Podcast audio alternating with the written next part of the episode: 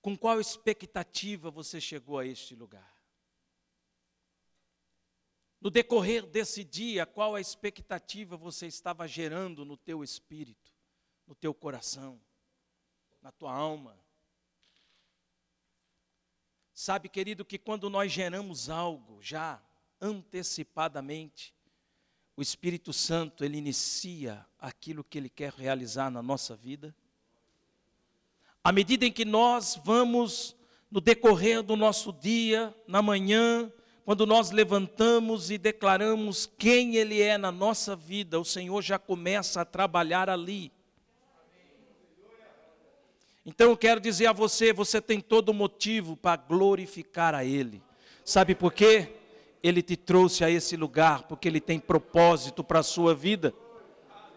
E eu quero te dizer uma coisa mais, para que você inflame a sua fé nenhum propósito que Deus tem para a sua vida cairá por terra, todos irão se cumprir. Em nome de Jesus, diga assim: Eu viverei a cada propósito de Deus para a minha vida. Aleluia, glória a Deus. Mas eu quero continuar te fazendo perguntas. Como têm sido os teus dias? Como têm sido os seus dias? Como que você tem vivido os seus dias? Diante de todo este cenário a qual nós nos encontramos já há dois anos e pouco. Como está o seu emocional? Como estão as suas emoções? Sabe, querido, que quando eu estava orando e falando com o Senhor, isso veio tão forte ao meu coração.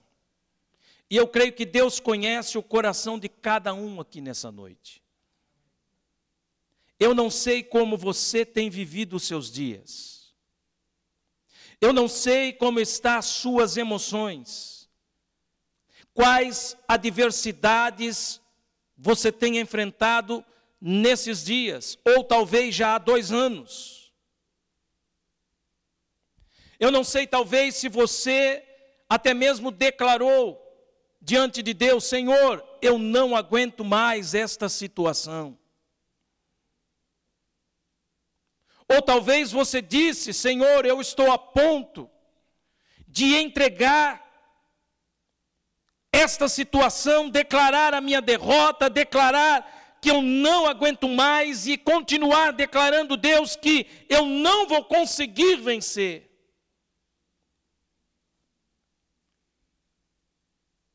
E sabe, querido, que muitas pessoas eu creio que têm enfrentado esta situação. Dada a circunstância que nós temos enfrentado já durante esses dois anos. Eu sei, querido, que não tem sido fácil para muitos. Ou eu tenho falado alguma inverdade aqui?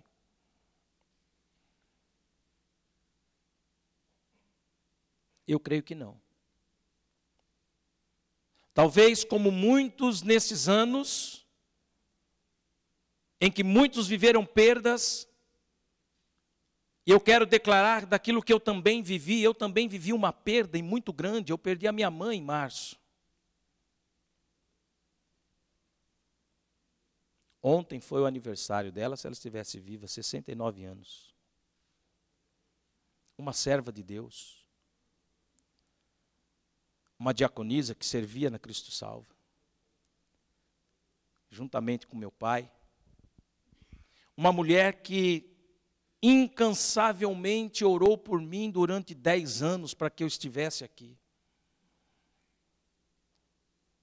Talvez, querido, uma perda irreparável, como muitos dizem, sim ou não? É fácil prosseguir diante de uma perda assim? Só quem já perdeu sabe o que é. Só quem já viveu uma perda nesse nível sabe como é difícil prosseguir. Só quem já viveu uma perda numa intensidade tão grande sabe o que é sabe, sair para prosseguir, enfrentar o dia adiante e dizer: Senhor, eu vou prosseguir firme na tua presença. Só quem já viveu isso sabe o que é, querido. Por isso o Senhor me fez lembrar e me fez essas perguntas. Mas eu louvo a Deus, querido, porque se tem um ensinamento que a minha mãe sempre me ensinou foi: filho, seja um homem de fé. Crê em Deus. Prossiga firme. Seja perseverante. As convicções dela me fortaleceram porque eu sabia em quem ela cria. Amém? E que eu tenho que crer como ela creu, até o fim. Amém, queridos? Não é fácil, mas eu reforço como têm sido os seus dias. Como têm sido os seus dias diante de um cenário como esse? Eu creio, querido, que a gente sempre declara isso pela fé, que esta pandemia está chegando ao fim. Eu vou declarar mais uma vez. Nós, como igreja, temos essa fé e cremos e declaramos que essa pandemia está chegando ao fim. Em nome de Jesus. E o tempo que nós temos sido chamado, despertado para viver como igreja, são dias incomparáveis àquilo que nós vivemos diante das perdas, diante das situações, diante dos problemas, diante de tudo aquilo que cerca a nossa casa, cerca a nossa vida, nos envolve. E sabe, querido, o Senhor me fez olhar para um personagem da Bíblia. Porque veja, se nós temos que buscar motivação para prosseguir. Nós não vamos encontrar motivações para prosseguir nos livros de filosofias. Nós não vamos continuar, sabe, buscar motivos para prosseguir naquele livrinho de sabedoria de manhã. Nós não vamos buscar motivos para prosseguir firmes em Deus olhando as notícias dos jornais, se alimentando com aquilo que tudo é contrário e bombardeia ainda mais as nossas emoções. Mas quando nós nos voltamos para a palavra de Deus, nós encontramos pelo menos mais de oito mil motivos para continuarmos. Porque é nessa palavra, é nesse livro, que nós encontramos razões, motivos para olhar para as promessas de Deus e ver que ainda há muitas promessas da parte de Deus que ainda eu e você não vivemos, mas que Deus quer que nós vivamos na nossa vida. E meus amados, eu quero convidar você a abrir a sua Bíblia no livro de Josué, capítulo 10.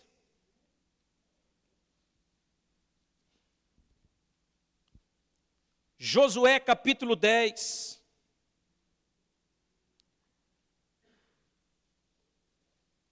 E se tem alguém que foi chamado em um momento difícil para prosseguir, foi Josué.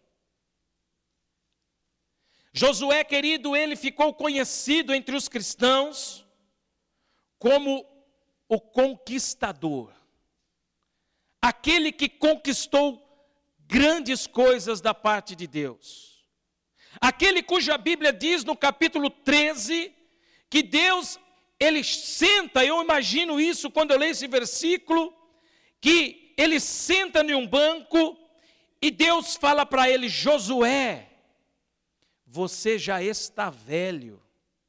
Mas olha, eu quero mostrar uma coisa para você, Josué.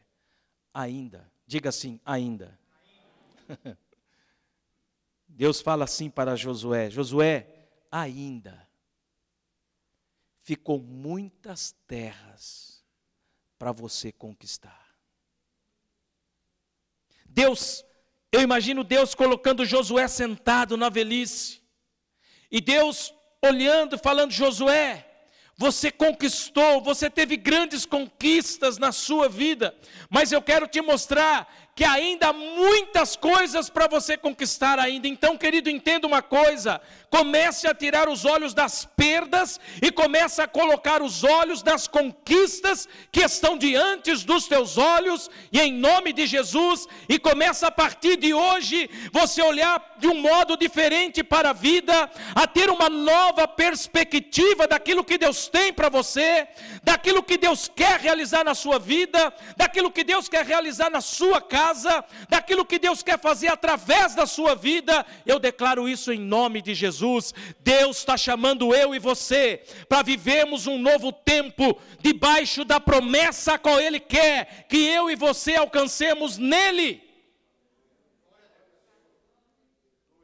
Eu só peço para você uma coisa: interaja comigo. Interaja ao ponto de você realmente extravasar e dizer: Deus, eu dou glória porque eu creio, eu vou viver isso em nome de Jesus. Eu creio que eu vou viver isso, Deus. A Bíblia diz, querido, eu quero, antes de ler o capítulo 10, Josué, ele tinha tudo para desistir de viver aquilo que Deus tinha para ele. Por quê? No capítulo 1, do livro de Josué, depois você pode ler em casa. Deus, ele chama Josué para prosseguir com uma missão de fazer o povo de Israel a herdar a terra prometida a Canaã. Mas entenda uma coisa: a questão era que aquele momento em que Josué se encontrava, quando Deus o chama para essa missão, Josué ele se encontrava, querido, com o seu emocional abalado. Porque afinal de contas ele havia perdido o seu líder, Moisés, a qual ele havia caminhado durante anos da sua vida, a qual ele viveu grandes coisas da parte de Deus, grandes milagres, como aquela batalha com os Amalequitas, quando Moisés no monte erguia a mão para orar, e enquanto Moisés orava, Josué travava a batalha embaixo, e Deus ia dando vitória para o seu povo. Josué havia vivido experiências com o seu líder Moisés. E amados, a notícia era que no capítulo 1 do livro de Josué, Moisés havia morrido. Diga assim: Moisés havia morrido.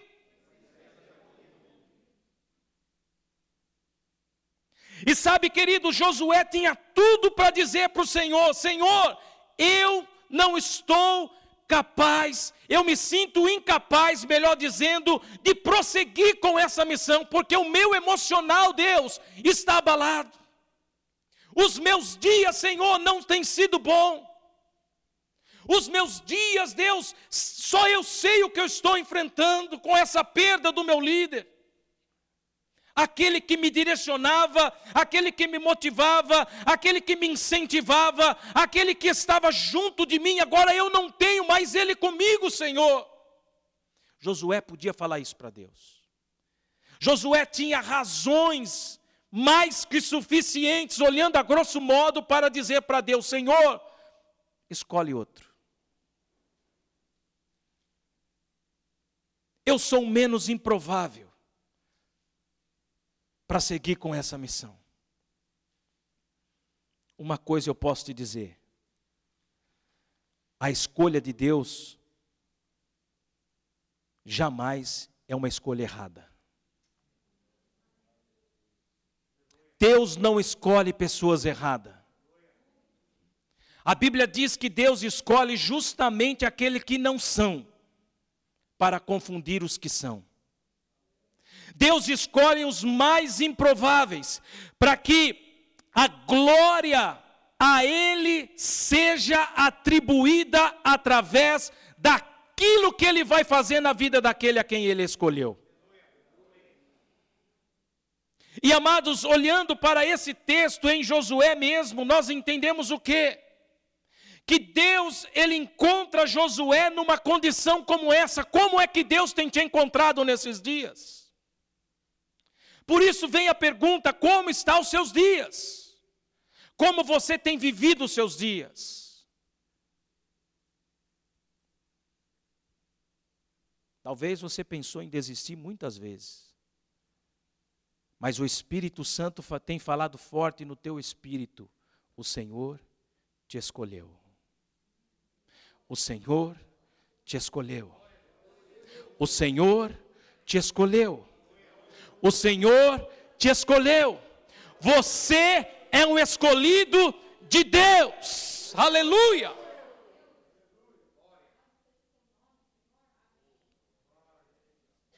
Deus é assim.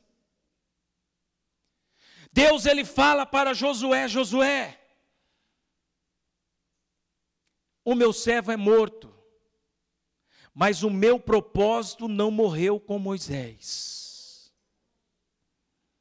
O meu propósito vai se cumprir.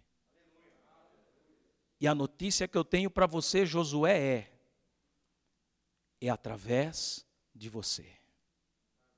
Diga assim: o propósito de Deus vai se cumprir através da minha vida. Você recebe isso no teu espírito?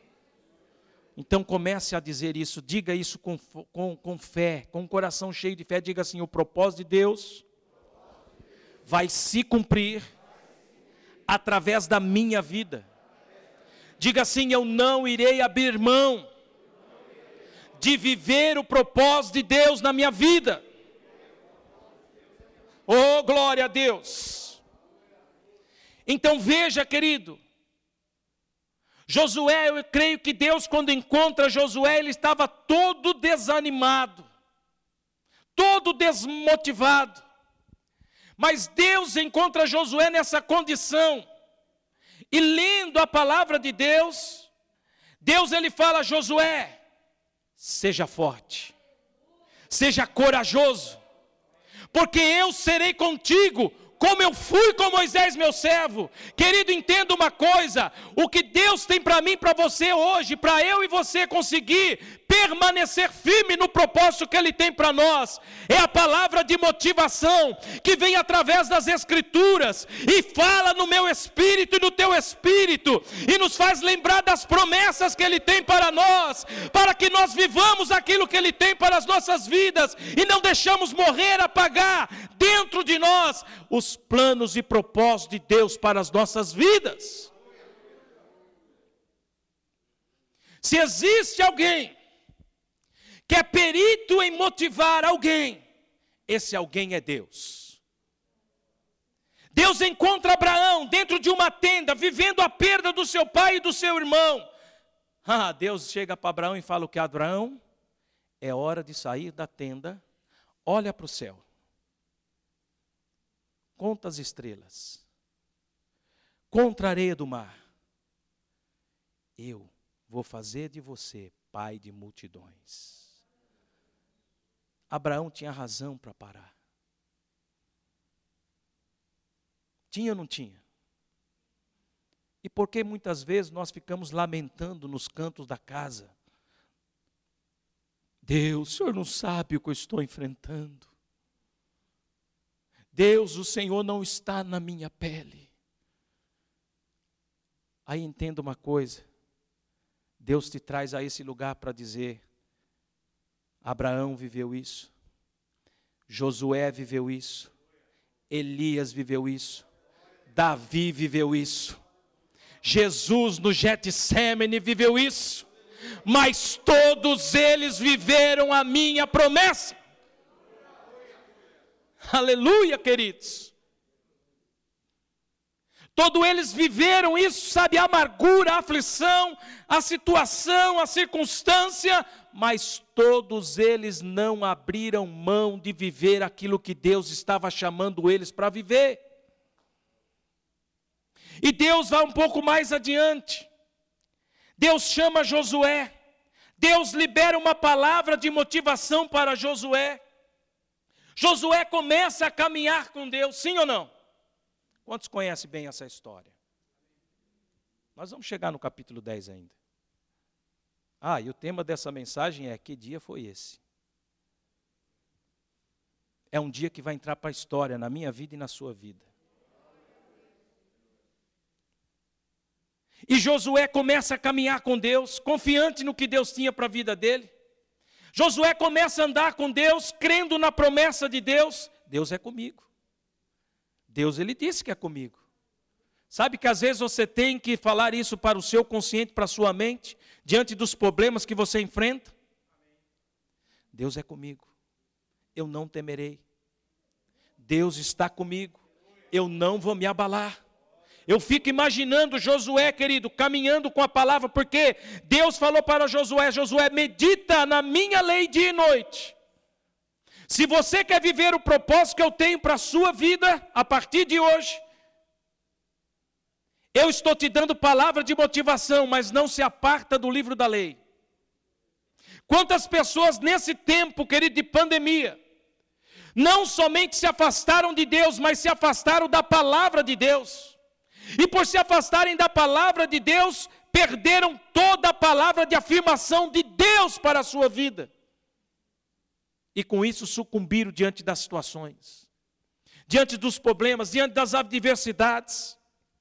Josué, ele recebe uma palavra de afirmação, uma palavra de motivação, ele prossegue diante de Deus. Deus, ele leva Josué a atravessar o Jordão, o primeiro passo de viver uma experiência só entre ele e Deus, porque agora era ele à frente do povo de Israel e conduzindo uma nação toda. E amado Josué, ele chega diante do Jordão, e antes mesmo de atravessar o Jordão, Josué fala: quando os sacerdotes colocarem a planta dos pés na água do Jordão, as águas cortarão no meio.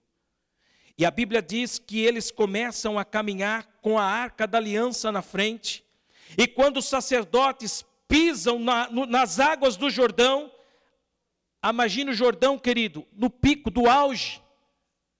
Jordão, ele estava transbordando nas suas bordas. E os sacerdotes tocam na água e aquelas águas se repartem no meio, e eles passam o Jordão a seco. Eles vivem o um primeiro milagre, a primeira experiência agora, juntamente com Josué, e eu creio que essa experiência que Josué, ele vive com Deus nesse momento em que ele atravessa o Jordão, marca a vida dele. Entenda uma coisa, nós precisamos viver experiências com Deus. Nós precisamos viver experiências novas a cada dia com o Senhor. Elas nos motivam, inflama a nossa fé, ela nos impulsiona a prosseguir. Quanto mais experiências com Deus nós vivemos, mais temos razões e motivos para permanecer firmes com Deus. Agora veja, não parou por aí. A Bíblia diz que ele atravessa o Jordão e depois que ele atravessa o Jordão, aquela experiência gloriosa, ele se depara com o quê? Com a muralha de Jericó. Uma cidade a qual Deus havia falado: você vai saquear ela, ela vai ser destruída. Mas Josué se depara com aquela muralha. Uma muralha intransponível. Uma muralha muito grossa na sua espessura, ao ponto de ter casas em cima dela, cuja uma delas Raabe morava. Uma muralha que aos olhos humanos era impossível de cair. E essa muralha fala algo a mim e a você também, quais são as muralhas que têm te impedido de prosseguir. Quais são as muralhas, querido, que têm te impedido de avançar? Talvez você já deu um passo e o Jordão se abriu. Sabe, Deus começou a realizar algo na sua vida, mas você se deparou com algo agora que talvez são mais forte, aos seus olhos é mais forte que você. Talvez você se depara com essa depressão, com essa crise de pânico, com essa enfermidade, e quando você olha para tudo isso, você vê, olha, é uma muralha intransponível. Eu não vou conseguir vencer, eu não vou conseguir prosseguir, mas eu quero te dizer, as muralhas de Jericó caíram. E isso me ensina uma coisa: as muralhas que têm te impedido de avançar irão cair hoje em nome de Jesus. Mas não para por aí a história de Josué. Porque, amados, quando nós vamos seguindo, lendo o livro de Josué, nós vemos que Josué ele derrota, ele destrói a cidade de Jericó, as muralhas caem, e agora sobrava uma nova conquista. Diga assim: Deus sempre tem uma nova conquista. E agora ele se depara com uma cidade pequena chamada Ai. Diga Ai. Ai mesmo. Porque ele deixou de ouvir a Deus e ouviu os homens em dizer: Olha, não precisa subir todo mundo, não. Suba só 3 mil pessoas, aí 3, 3 mil soldados, aí poucos vão dar conta, a cidade é pequena.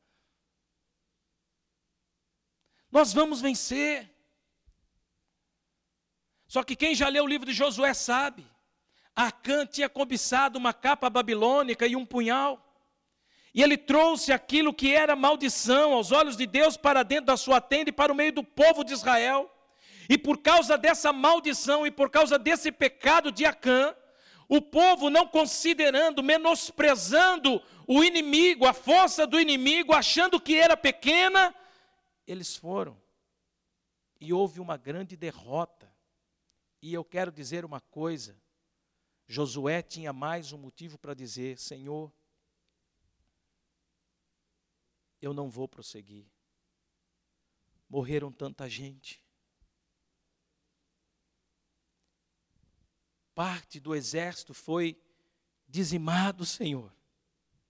Ao ponto que, se você ler o livro de Josué, você vai ver Josué pranteando diante de Deus, ele rasgando as suas vestes, não conformado com tudo aquilo, dizendo para o Senhor: Por que, Senhor, o Senhor então nos fez subir para este lugar?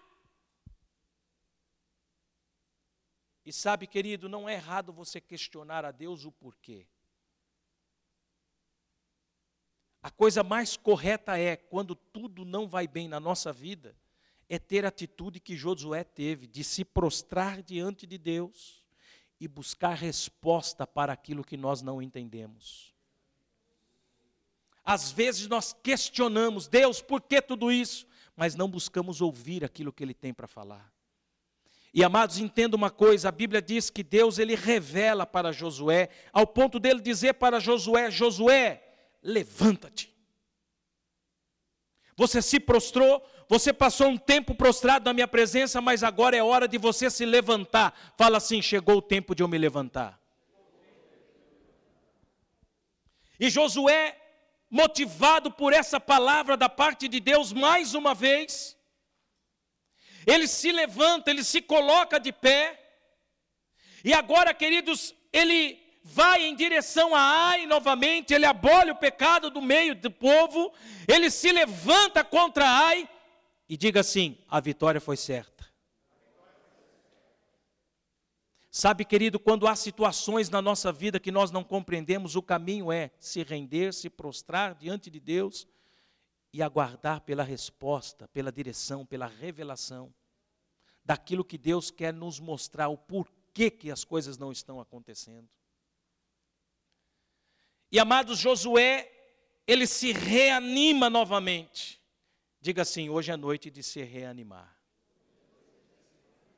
Afinal de contas, a palavra de Deus diz lá em Isaías que os que esperam no Senhor, quantos estão esperando no Senhor aqui? O Senhor tem renovo para aqueles que esperam nele. Então, se você entrou hoje cabisbaixo nesse lugar, tem renovo do céu para você. Se você entrou desanimado daqui, certamente você vai sair daqui muito bem animado pelo Espírito Santo.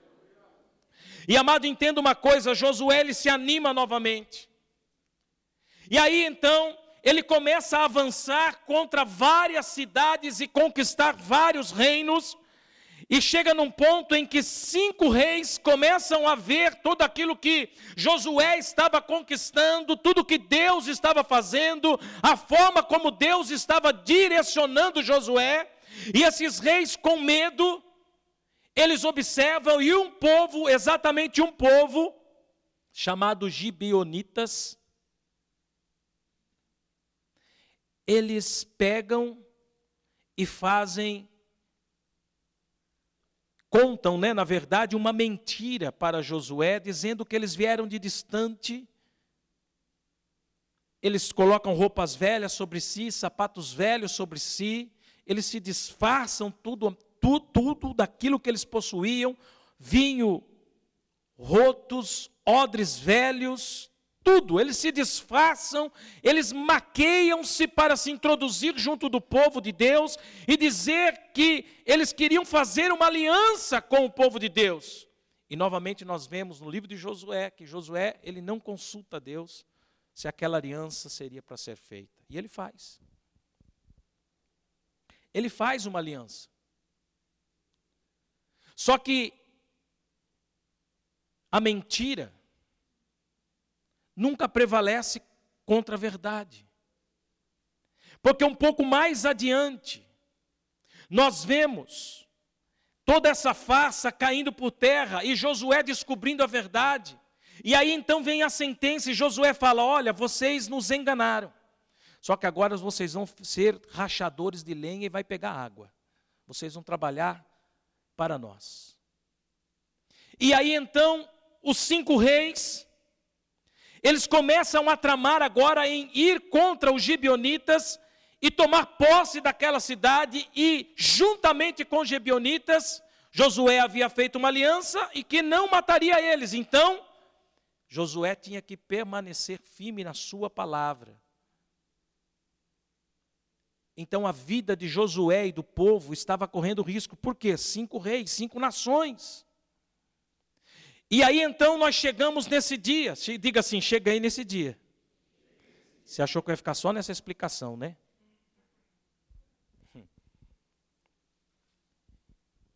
E olha o que diz a Bíblia aí no capítulo 10.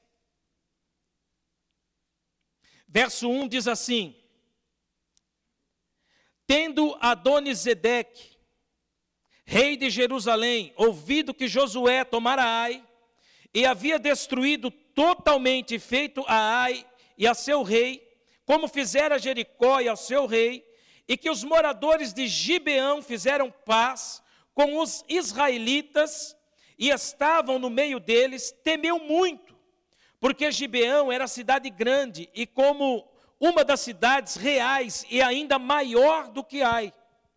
E todos os seus homens eram valentes, pelo que Adonisedeque rei de Jerusalém, enviou mensageiros a Orão, rei de Hebron, e a Pirã, rei de Jar Jarmute, e a Jafaia, rei de Laquis, e a Derbe, rei de Eclon, dizendo: Subi a mim e ajudai-me. Viramos Gibeão, porquanto fez paz com Josué e com os filhos de Israel.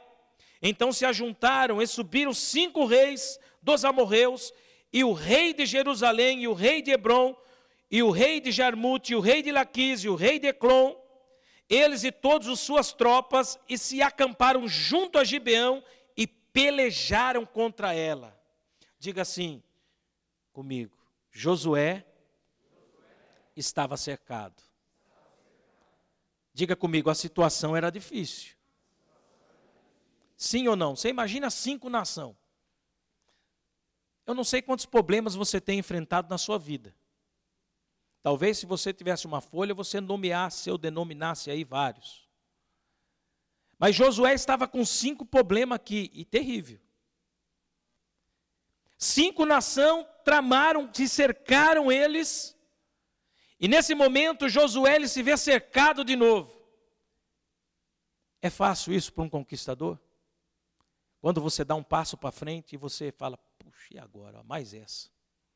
Não é assim, querido? Quando nós vamos conquistando, não é assim quando nós começamos. Quando uma situação muitas vezes é, melhora para a nossa vida e a gente fala, mais uma agora. Agora essa, mais essa, mais uma. Agora esse problema, agora essa adversidade, agora isso. E sabe, querido, tudo isso nos mostra que não tem nada de novidade, esses homens também viveram. E amado, Josué tinha tudo para falar: não, Deus, mas essa agora, Senhor. Diga assim comigo: Josué não desistiu. Se tem um segredo para um bom conquistador, quantos querem ser um bom conquistador aqui? é não desistir e perseverar sempre. Talvez para você, para alguns, talvez fale assim: ah, mas isso não é nada de novidade. Mas para você, que está vivendo uma situação difícil e que pensou em desistir de tudo, para você essa palavra tem vindo na sua alma e no teu espírito como rema de Deus. Deus te motivando, Deus te incendiando, te inflamando. E amados, e nós vemos aqui que Josué tinha tudo para parar, tudo para desistir, mas ele não desistiu. E a Bíblia diz, querido, que eles então, a batalha começa. No versículo 7 do capítulo 10, e então subiu Josué de Gilgal. Olha comigo, acompanha aí. Ele, toda a gente de guerra com ele e todos os valentes. Diga assim: se eu quero ser um conquistador, eu tenho que estar junto a pessoas valentes. Diga assim: conquistador que caminha com covarde,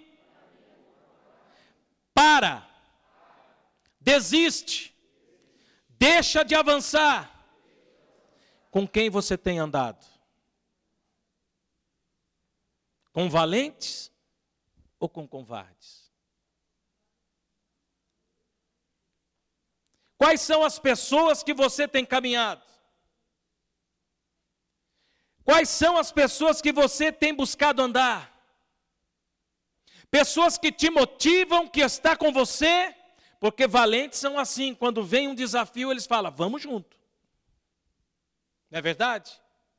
Pessoas quando tem, sabe, você enfrenta uma situação, você sempre tem um valente do teu lado, ele fala: "Olha, nós vamos vencer. Nós vamos prosseguir. Nós vamos até o fim".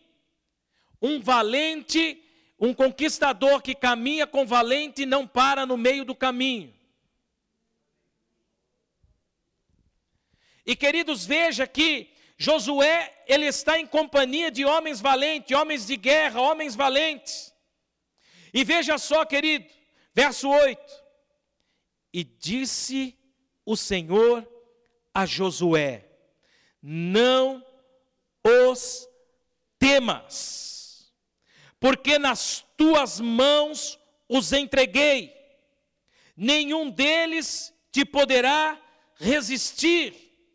Josué lhe sobreveio, de repente, porque toda noite veio subindo desde Gilgal, o Senhor os conturbou diante de Israel e os feriu com grande matança em Gibeão e os foi perseguindo pelo caminho que sobe de Bet-Oron e os derrotou até Azeca e Maquidá. Sucedeu que, fugindo eles de diante de Israel, a descida de Bet-Oron, fez o Senhor, diga assim, fez o Senhor. Oh, glória a Deus, como é bom poder encontrar versículos como esse, porque, queridos, entenda uma coisa: uma coisa é você fazer, e outra coisa é Deus fazer. Uma coisa é você fazer planos para mudar a situação, e outra coisa é Deus fazer com que os planos dele se estabeleçam na sua vida. Uma coisa é você tentar dar jeito para resolver a situação, e outra coisa é Deus fazer com que a situação se resolva. Deus mover o coração de um juiz, de um advogado, Deus mover um coração que está, querido, sabe, se opondo a você, Deus fazer com que o inimigo recue. Diga assim: Deus está fazendo algo por mim nessa noite. Veja, querido, que aí diz assim: E sucedeu que, fugindo eles de diante de Israel, a descida de Bet-Oron, fez o Senhor cair do céu sobre eles grandes pedras até a Zeca e mataram, mais foram os que morreram pela chuva de pedra dos que os mortos pela espada dos filhos de Israel. Pode imaginar isso, querido? Pode imaginar isso ou não? Agora veja, não para por aí, diga assim, não para por aí. Porque o tema dessa mensagem é: que dia foi esse? E eu já perguntei para você pelo menos três vezes como têm sido os seus dias. Porque a batalha não cessou aqui. A batalha foi longa. A luta foi longa. E quando nós continuamos lendo aqui, olha comigo, querido, aí o verso 12. Versículo 12, Josué se posiciona. Marque bem isso, se posiciona. Diga assim: eu preciso ter um posicionamento diante de Deus. E a Bíblia diz o verso 12: Então Josué falou ao Senhor no dia em que o Senhor entregou os amorreus nas mãos dos filhos de Israel e disse na presença dos israelitas: Olha o que Josué fez. Sol, detenha-te em Gibeão, e tu, lua, no vale de Aijalon.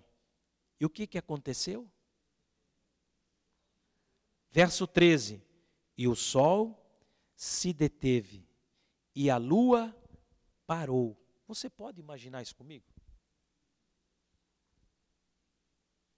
Amados, quando eu estava lendo isso, eu falei assim: Uau! E se teve uma, uma frase que saiu dos meus lábios, foi justamente essa: Que dia foi esse? Que dia foi esse na vida de Josué?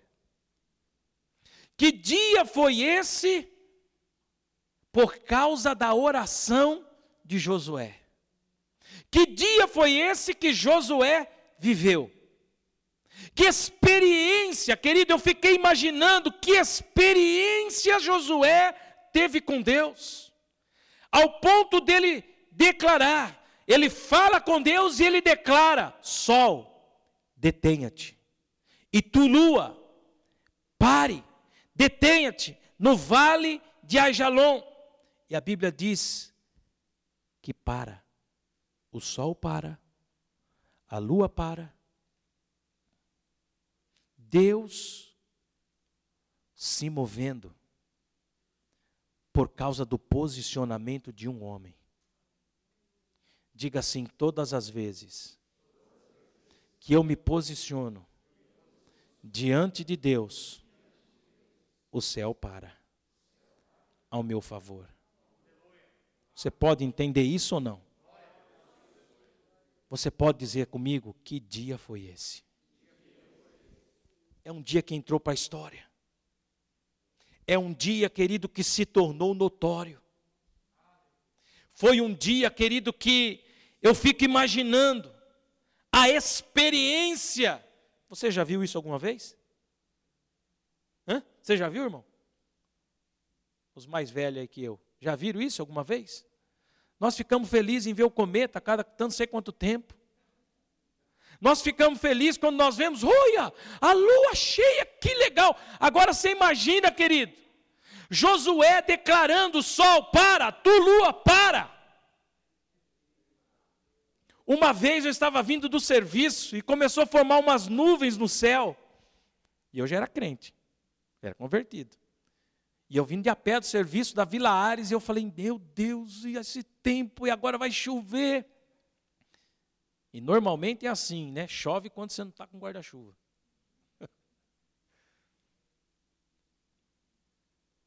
E aí eu comecei a olhar para aquelas nuvens. E eu falei, Senhor, Elias orou. E durante seis meses não choveu que a chuva seja retida nessa nuvem agora até eu chegar na minha casa. Senhor, que não caia um pingo de chuva em mim, que eu chegue em seco em casa, retenha as águas no céu até eu pisar dentro da minha casa. E querido, como é bom quando você é novo convertido, não é verdade? É como Josué. E não é que a hora que eu pisei dentro do portão da minha casa desmoronou a água. Eu cheguei em seco. E eu falei, oh Deus, que experiência! Agora eu fico imaginando se eu com uma experiência tão pequena, vamos dizer assim, já me alegrei. Você imagina Josué, querido, quando ele disse: sol para, lua para, e tudo para, querido. Até que a batalha foi vencida, o inimigo foi vencido de vez. Porque veja, a Bíblia diz assim, querido, veja só, que o sol se deteve, a lua parou, até o povo, até que o povo se vingou dos seus inimigos. E ainda diz assim, querido, olha lá comigo, prosseguindo versículo 13: Não está isto escrito no livro dos justos? O sol, pois, se deteve no meio do céu, e não se apressou a pôr-se, quase um dia inteiro. Que dia longo foi esse? Hã? Agora olha o que diz o verso 14. E isso, querido, é maravilhoso demais, porque olha o que diz aí: não houve dia semelhante a esse. Diga assim: não houve dia semelhante a esse. Que coisa linda. Nem antes e nem depois dele, tendo o Senhor assim atendido a voz de um homem, porque o Senhor pelejava por Israel. Ah, amados, você pode entender isso? Você pode compreender isso? Isso me faz entender o seguinte: que não houve dia semelhante a esse, nem antes nem depois, sabe por quê? Porque entenda uma coisa: a vida do filho de Deus é marcada por sempre ter experiências novas com Deus. Josué tinha chamado desmotivado, estava ali todo, né? Ele passa pelo Jordão, vive uma experiência, ele avança para Jericó, as muralhas caem. Ele vai sobre Ai, perde, mas ele se levanta na força de Deus, prossegue firme, vence as batalhas, continua caminhando. Ele se vê cercado por cinco reis, olha a situação, talvez ele dizia consigo: olha, é difícil.